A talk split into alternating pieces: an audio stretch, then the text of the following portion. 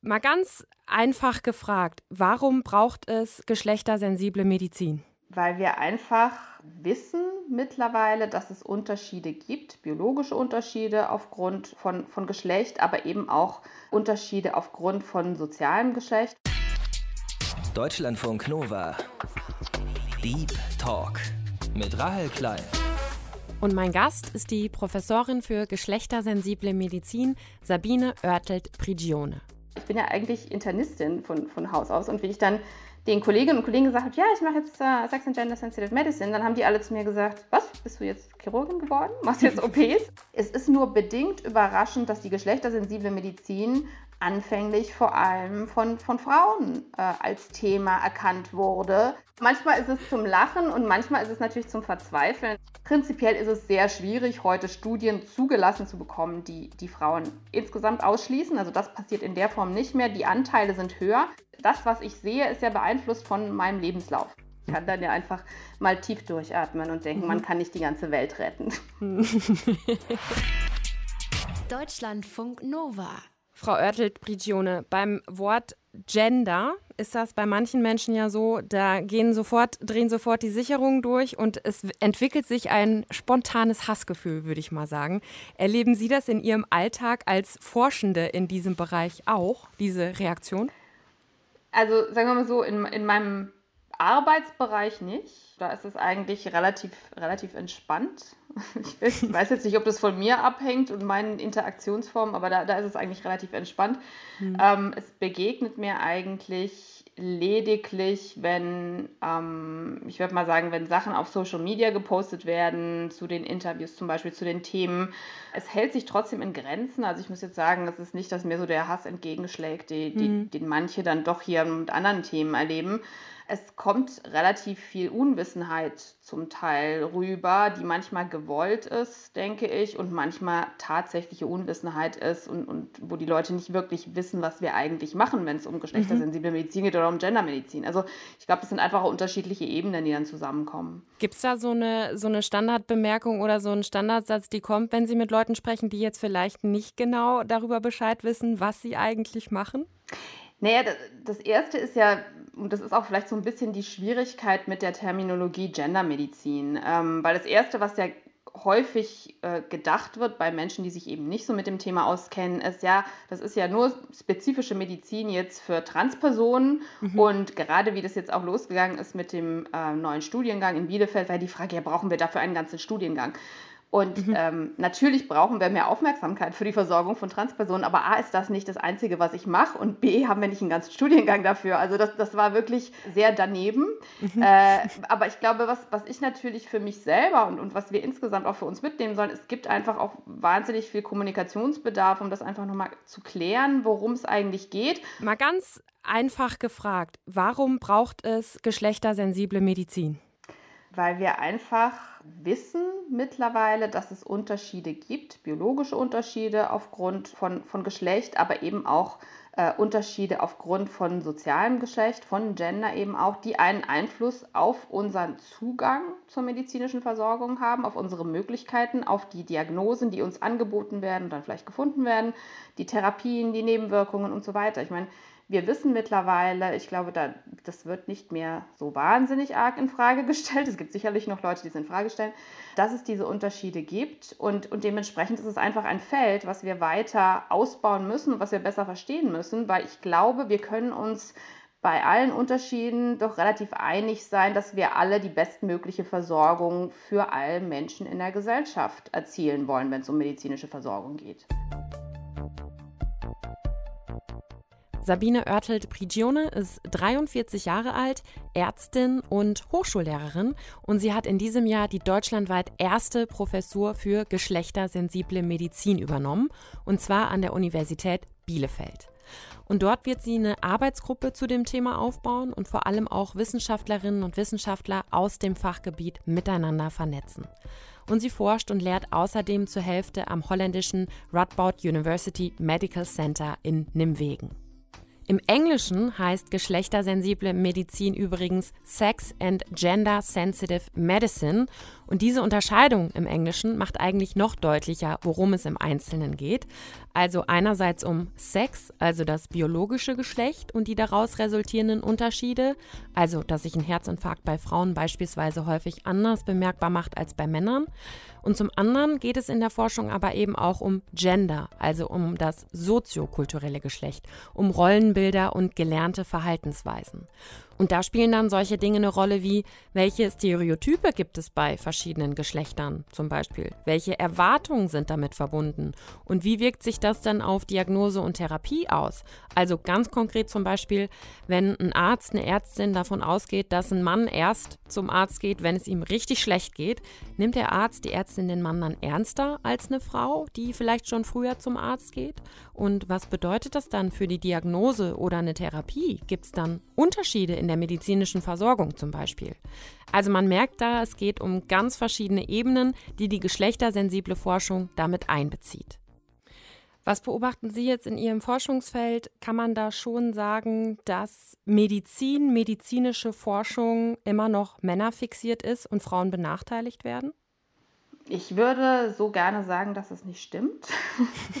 ich würde mal äh, Folgendes sagen. Also es hat sich definitiv in den letzten Jahrzehnten einiges getan. Also es ist definitiv mehr Aufmerksamkeit für das Feld da. Ich würde auch sagen, eine, eine sehr starke Abneigung, die man vielleicht vor 20 Jahren noch dokumentiert hätte, sieht man vor allem in der jüngeren Generation von Kolleginnen und Kollegen eigentlich in dieser Form nicht mehr. Ich denke, ähm, es ist mittlerweile so weit, dass das häufig auch akzeptiert wird, dass es einfach um gute Versorgung geht. Und wenn das eine Möglichkeit ist, um die Versorgung zu verbessern, wird es auch so angenommen. Also ich glaube, da sieht man definitiv äh, schon große Fortschritte. Allerdings, wenn es natürlich dann um, um die harten Fakten geht, wir haben uns vor kurzem angeschaut, wie es bei zum Beispiel bei der Corona-Forschung aussieht, bei, bei klinischen Studien zu Corona.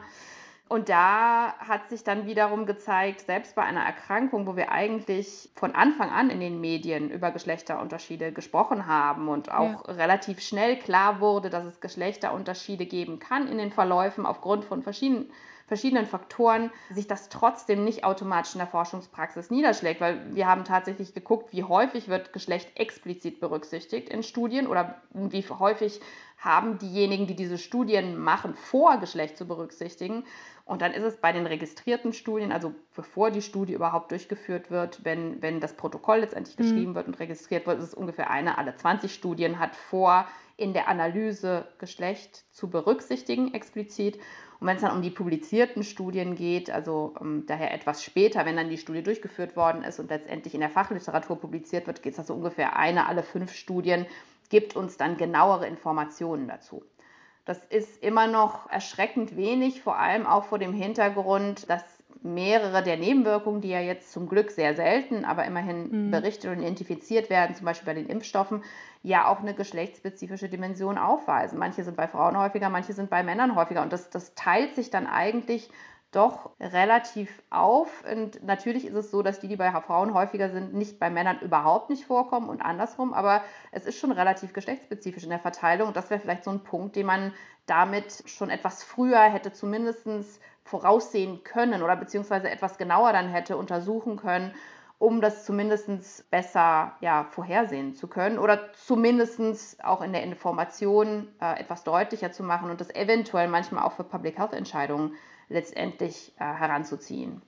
Das heißt, Sie sagen auch bei einer ja, aktuellen weltweiten Pandemie, wo man von Anfang an weiß, es gibt geschlechtsspezifische Unterschiede, werden die in der Studienlage in den meisten Studien eben nicht berücksichtigt. Das ist ja eine Sache. Aber um vielleicht nochmal auf die Frage zurückzukommen, also ob es auch aktuell noch, aber auch in der Vergangenheit, ob Männer da auch in der Forschung, in der medizinischen Forschung ich sage mal, bevorzugt behandelt wurden oder ob der Fokus viel mehr auf den Männern lag oder liegt. Kann man das schon auch noch so sagen?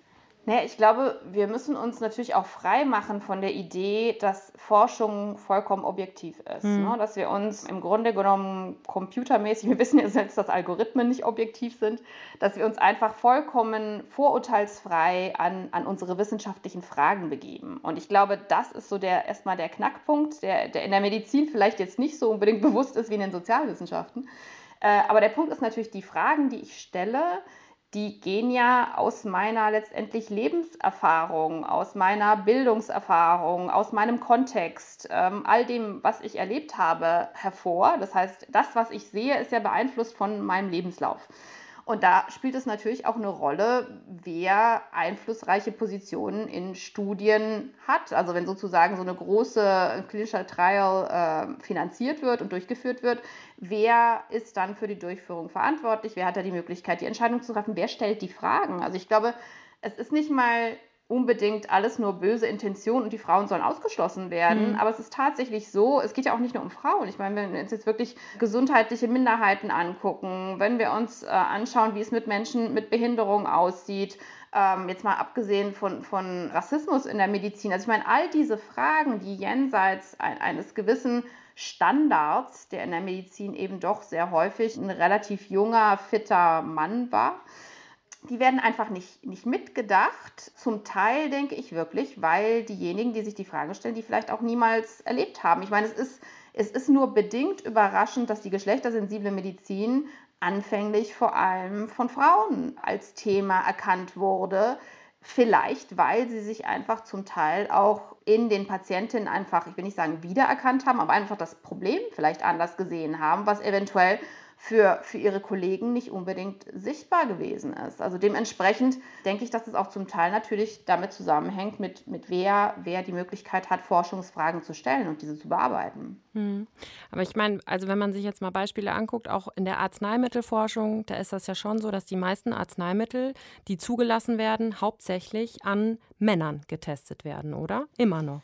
Äh, es ist viel besser geworden. Also mhm. das müssen wir jetzt auch mal dazu mhm. sagen. Also wir sind nicht mehr in den 90er Jahren, wo Frauen aus den klinischen Studien ausgeschlossen waren, weil wir äh, Angst hatten, dass, dass alle Arzneimittel potenziell fruchtschädigend sein können. Mhm. Was ja per se jetzt auch, wie gesagt, auch wiederum keine böse Intention ist, weil natürlich nach der, der Kontergan-Tragödie war erstmal die Idee, okay, Frauen können potenziell schwanger werden. Das heißt, wenn sie in klinischen Studien eingeschlossen sind, könnte es potenziell zu fruchtschädigender Wirkung kommen.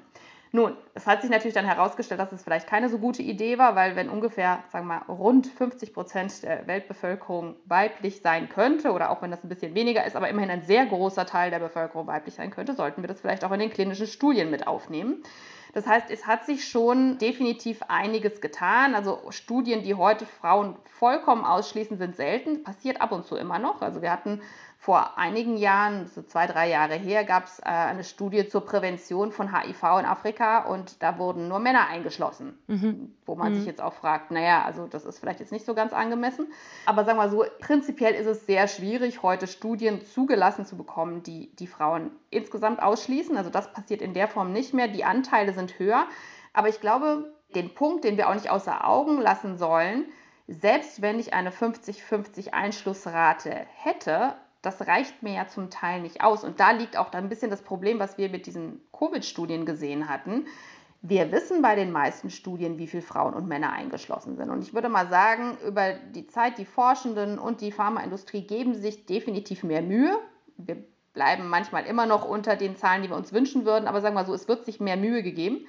Aber im Grunde genommen, was mich interessiert, ist ja eigentlich die Analyse, die danach kommt. Also es geht ja nicht nur darum zu wissen, ich habe 50% Frauen und 50% Männer eingeschlossen und dann schmeißen wir die alle in einen Topf und gucken mal, wie wirksam das Arzneimittel ist. Und das ist genau das Problem, weil ich möchte eben gerne wissen, in diesen zwei Bevölkerungen können wir die denn nicht bitte mal unterschiedlich getrennt äh, analysieren? Weil ganz häufig kann es natürlich sein, dass in der Statistik, wenn ich dann einen großen Topf mir angucke von Menschen, dass dass vielleicht das Arzneimittel bei einigen wirksam ist und bei anderen nicht. Wenn ich die aber alle zusammen untersuche und alle zusammen rechne, dann werde ich das vielleicht nicht sehen. Dann erscheint das Arzneimittel vielleicht auch wirksam, ist es aber nur häufiger vielleicht für Männer, manchmal aber auch für Frauen. Aber wenn wir das natürlich dann nicht trennen, wissen wir das nicht. Und dann ist auch wiederum die Frage, vielleicht ist der Unterschied nur begrenzt, aber vielleicht wirkt es nur in einer gewissen Altersgruppe, vielleicht nur in jüngeren Frauen und älteren Männern, who knows. Und, und diese Fragen können wir aber eben sehr wenig beantworten, weil wir ganz häufig keinen Zugriff auf diese getrennten Daten haben oder auf diese getrennten Analysen. Und da gibt es definitiv noch, noch sehr viel zu tun. Also es geht nicht nur um die Einschlusszahlen, die auch ein wichtiger Punkt sind, weil wir die natürlich erstmal brauchen. Aber dann geht es eben auch zum zweiten Schritt. Was machen wir dann eigentlich, selbst wenn wir es wirklich gut hingekriegt haben und eine gute Verteilung hingekriegt haben, aber wie sieht es denn dann mit den Analysen aus? Und das ist eigentlich der springende Punkt, den wir auch brauchen, um dann weitergehen zu können und eben auch adäquate Empfehlungen auszusprechen.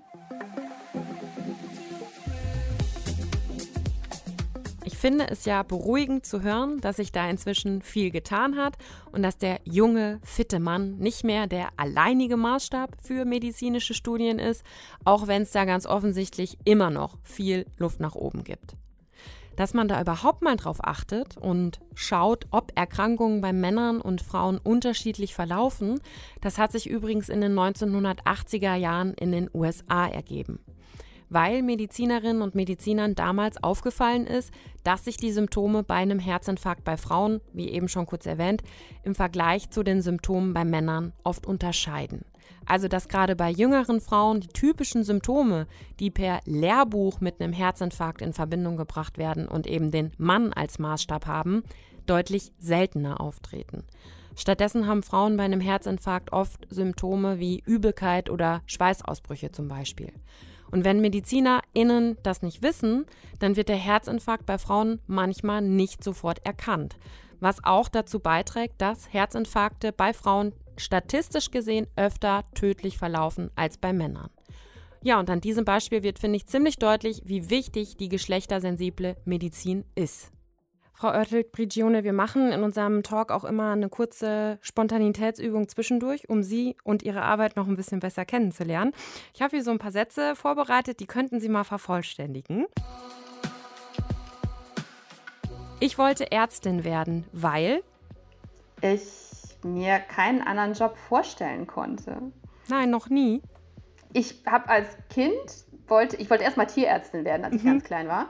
Und dann irgendwann bin ich zu Menschen übergegangen, weil ich so dachte, den Tieren, ja, das Problem war, ich kann, Tieren kann man nicht erklären, warum sie leiden. Mhm. Und mit Menschen kann man das irgendwie anders, ja, besprechen. Das macht es nicht besser, aber man kann es irgendwie, es gibt mir die Möglichkeit, Dinge, Dinge zu erklären. Und ich habe mir ehrlich gesagt keinen anderen Job vorstellen können. Ich habe auch damals, wie ich in der Uni den, den Test gemacht habe, also es gab ja einen Numerus Clausus, mhm. ich habe auch keine andere Prüfung gemacht. Ich bin mhm. davon ausgegangen, das ist, was ich machen könnte und sonst mhm. wüsste ich es jetzt nicht so genau. Mhm. Ja, aber dann, hat, dann ist der Plan ja aufgegangen. hat das, das hat glücklicherweise funktioniert. Das größte Missverständnis in Bezug auf mein Forschungsgebiet ist, dass ich jetzt plötzlich Chirurgin geworden bin und nur noch Transpersonen operiere.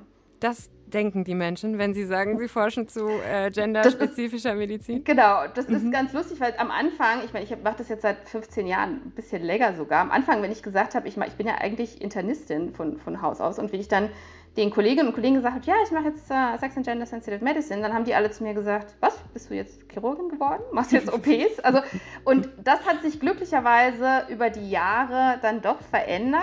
Dann, dann ging das über so eine Phase, wo, dann, wo ich dann gefragt wurde, was ist Gendermedizin? Da muss ich erklären, was Gendermedizin ist.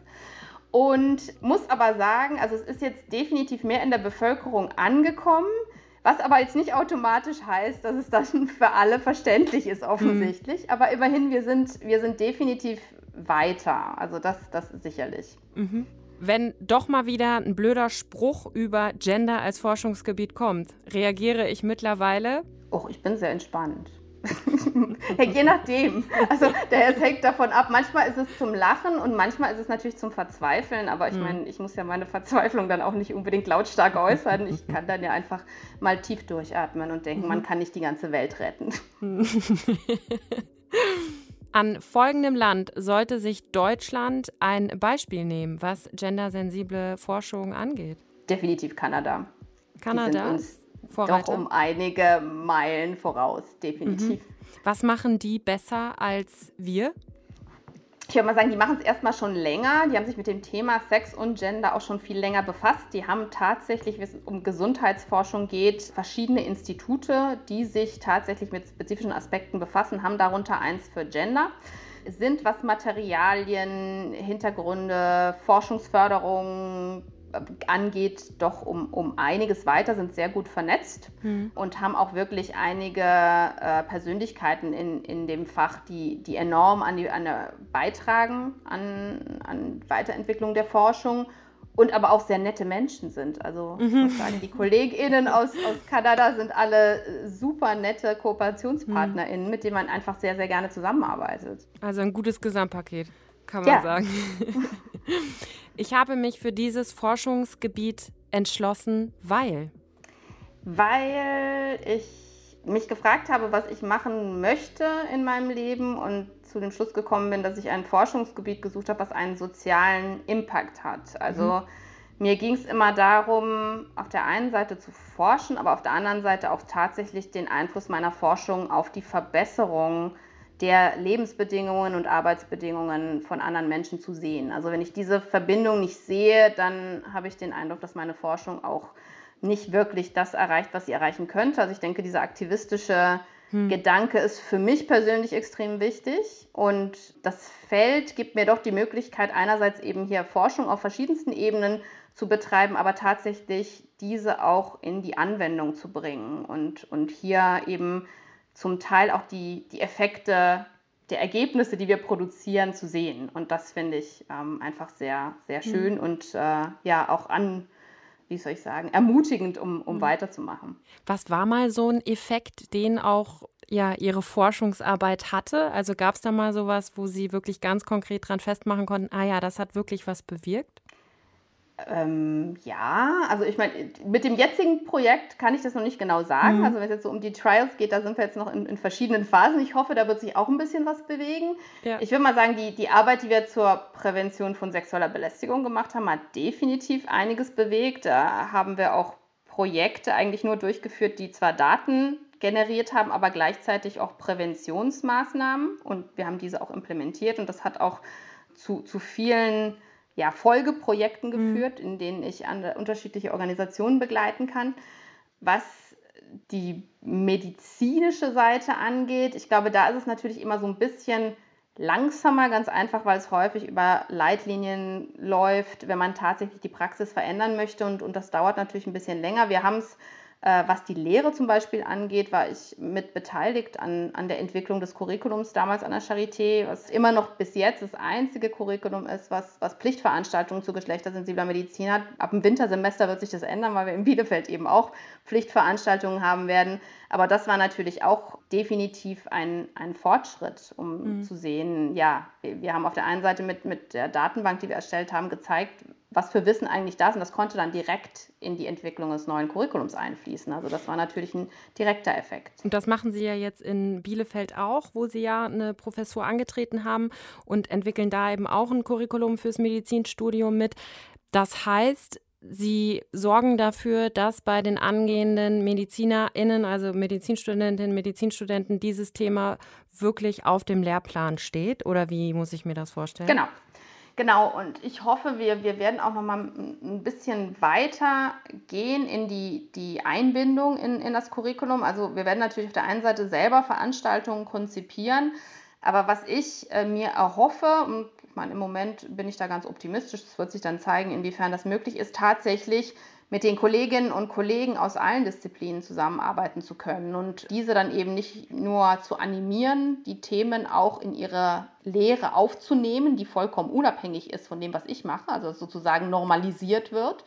Äh, und auf der anderen Seite aber auch hier dann, dann Veranstaltungen zusammen aus, auszuarbeiten und ähm, letztendlich dadurch auch wirklich so eine Art, ich will nicht sagen kritische Masse zu entwickeln, aber von das Bewusstsein dafür zu stärken und einfach eben nochmal ein anderes, eine andere Verankerung im Kollegium auch zu erreichen und, mhm. und dementsprechend das eben nicht nur als so ein, so ein Nischenthema zu haben und ich komme dann einfach ab und zu mal vorbei und dann ist das abgedeckt, sondern dass es tatsächlich einfach mehr und mehr Eintritt auch findet in, in die allgemeine Lehre. Ich hoffe, da werden wir einiges, äh, werden wir einiges erreichen. Mhm. Ich meine, Lehre ist ja auch das, das eine und auch Ausbildung von eben MedizinerInnen, aber natürlich auch in der Praxis ist ja die Frage, ne, wie bringt man das da auch hin? Also ich stelle mir das ganz konkret auch vor, ich gehe halt zum, zum Hausarzt, zu meiner Hausärztin, ich habe irgendwie was und ich hoffe ja dann, dass der auch berücksichtigt, dass ich eine Frau bin bei all seinen ähm, ja, möglichen Diagnosen oder so. Würden Sie sagen, dass das durchaus gemacht wird oder müssen wir da oder müssen da auch Ärztinnen und Ärzte noch viel, viel sensibler für werden? Ich glaube, es ist einfach sehr schwer einzuschätzen im Moment, wie, wie weit wir sind. Ähm, weil auf der einen Seite, es ist natürlich so, viele Kolleginnen und Kollegen werden sagen, ja, wir, wir sehen ja jeden Mensch als Individuum und mhm. das nehme ich dann einfach mit. Das Problem ist natürlich, es ist sehr schwer, dann einzuschätzen, was das bedeutet und, und, und das eigene Verständnis von was individualisierte Medizin jetzt eigentlich bedeutet. Und das ist natürlich schwer zu greifen.